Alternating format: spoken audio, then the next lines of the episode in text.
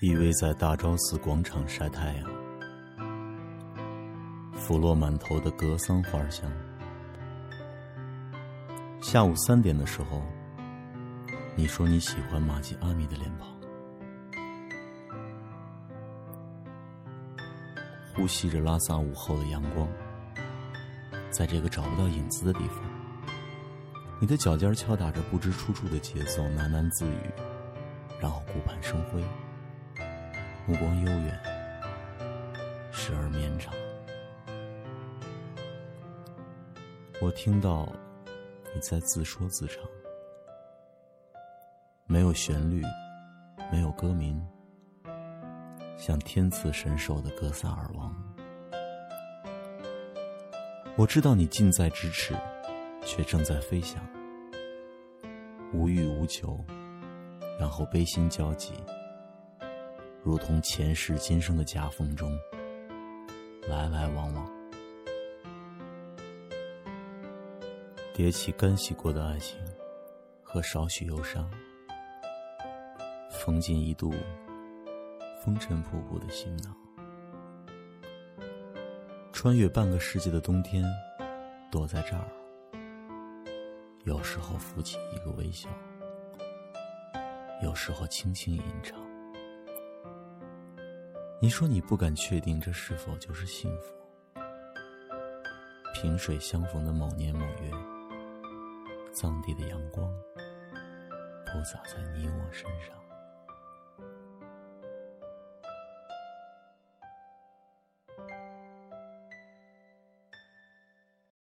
亲爱的听众朋友们，刚刚大家听到的是大兵的一首原创民谣小调，我觉得这是他个人的。一份内心独白吧。好的，亲爱的听友们，我们节目继续。有很多人会问，也很多人在寻找这样一个答案：旅行的意义。我想在接下来的节目当中呢，可能你会有所收获。旅行改变生活的十七种方式。有人说，年轻人就应该多去外面的世界走走，像那部电影当中说的，都没有看世界，哪来的世界观？这是很好的建议，因为你有更多的精力去做这件事情，同时你也要承担更大的风险。随着你年龄的增长，你会选择更安全、更容易的事情来做。然而，旅行在本质上没有年龄的界限。当你旅行的时候，每次旅行总能教会你一些东西。有很多理由告诉你，当你有机会，有机会去放弃你所拥有的一切，再去旅行时，不外乎以下的这些原因：一，旅行会改变你的心态，让你看到不一样的世界；二，旅行让你拥抱。未知的世界，顺其自然，随遇而安，而不畏惧未知的世界。三，旅行教会你学会知足，而不必非得有个计划，随心所欲走一次也是可以的。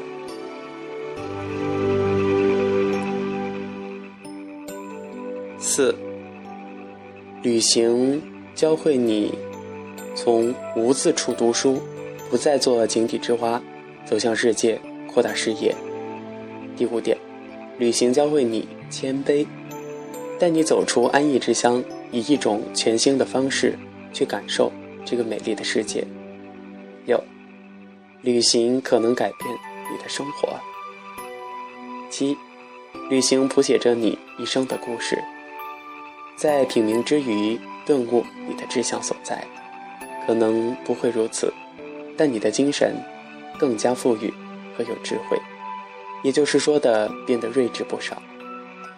八，旅行将你和可能成为你一生挚友的同胞连接在一起，你能学习他们的语言，感受他们的文化，了解他们的世界。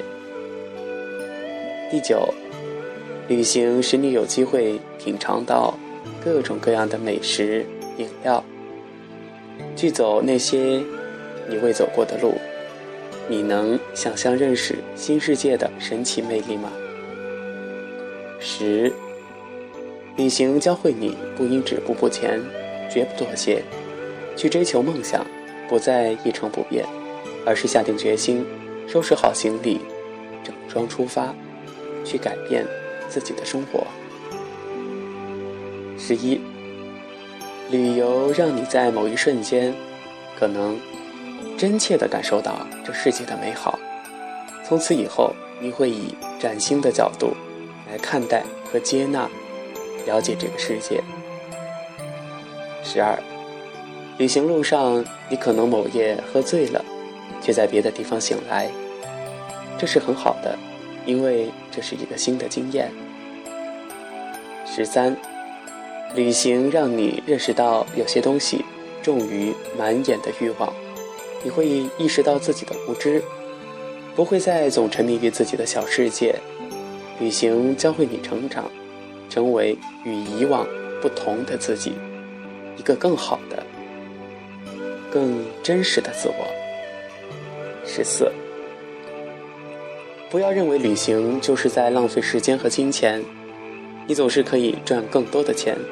穿着西装，穿着裙子，打着领带，挎着名牌包包，在办公室里工作，但不会像你旅游所了解、所体验、所接触的那些丰富你生活的日子。十五，钱财挥之即来，挥之即去，但是不要错过登上飞机的机会，去崭新的世界感受一下吧。十六。不要等到老了才去旅行，别以为当年过半百，孩子们幸福的结婚定居的时候，你还会有闲情逸致再去看看外面的世界。到时候你可能不太喜欢旅行，也可能太忙，可能有其他的承诺在制约着你，或者你已经已经离开了这个世界。呵呵，这话说的有点严重。只是想要说，旅行需趁早，赶紧的想去哪儿就去感受吧。说到这里，我想起在我的 QQ 空间一位好友发的，曾经想去香格里拉，但是考虑找到女朋友之后再去，结果一把火，香格里拉古城被烧了。再想着过几天去凤凰古城，结果还没感受那里的气息就被大水给冲了。旅行需趁早啊。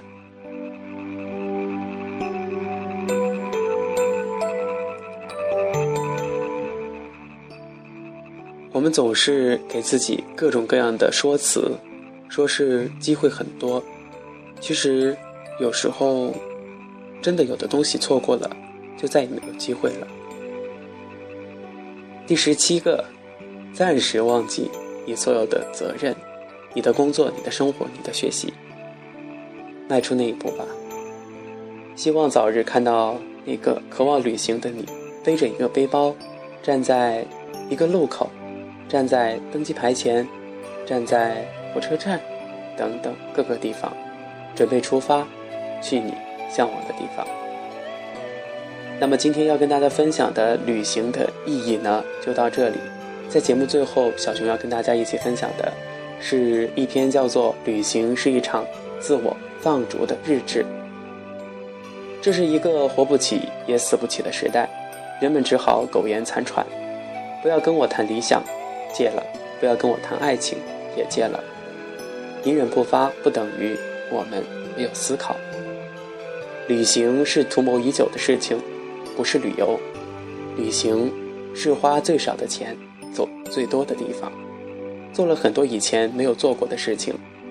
背着八十升的背包，联系着陌生的人，挤沙发，睡地板，徒步搭车，逃票去大多数景点。一件东西。反反复复的砍价，直到最低价买了它。住一晚十五到二十块不等的青旅，搭不到车，在荒野走的时候会想死，饿了只能吃泡面、压缩饼干。这样的旅行是真实写照，你还会羡慕吗？每天都睡得很晚，起得特别早，身体疲惫，心灵却归于安宁。旅行的意义在于寻找、遇见和更多的思考。为什么要走下去？老有人这么问。在他看来，这是他的世界观所不能理解的事情，懒得解释，也不想解释。每天都会遇见各种各样的人。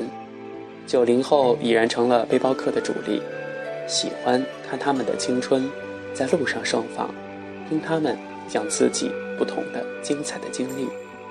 每一天都会别离，每一天都会相遇，然而他们却令我印象深刻。不仅是去看一直想看的风景，更想找回自己在这个畸形价值观世界丢了的一些东西。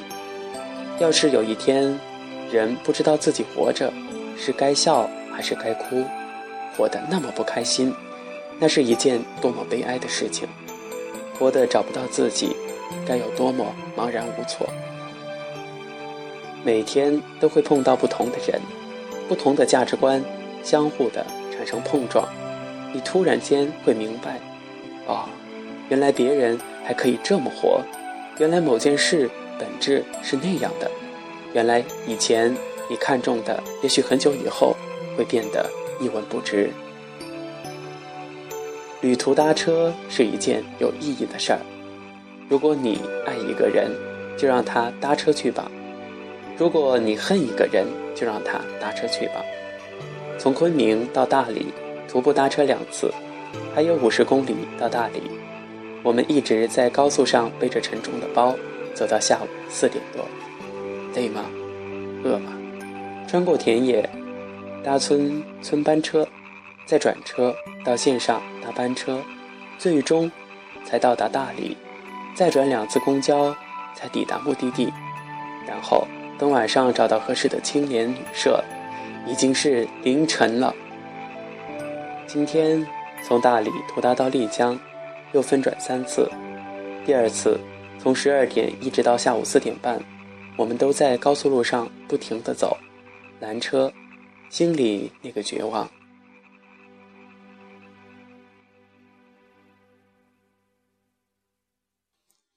最后有一辆车开了过来，又倒了回去，这。才是搭车。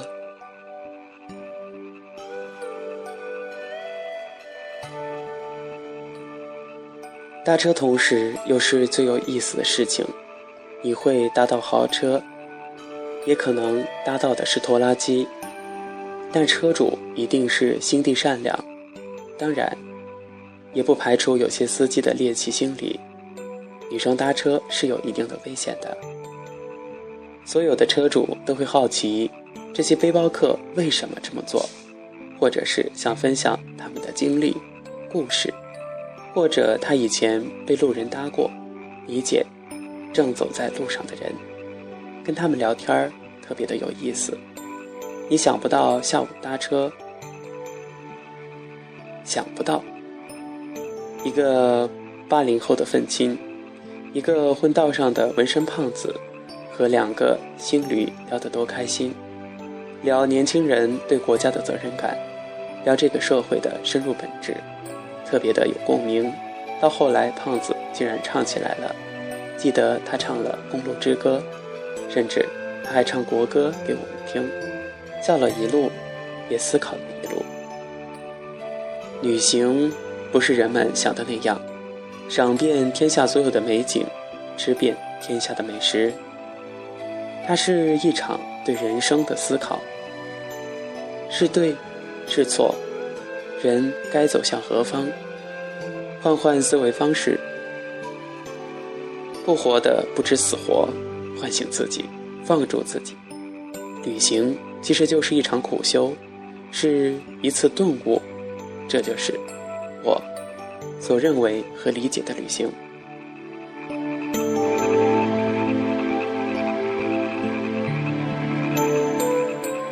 青春好时光，我们在路上。好的，亲爱的听众朋友们，本期指尖流年到这里就正式的结束了，感谢大家收听，咱们下期节目不见不散。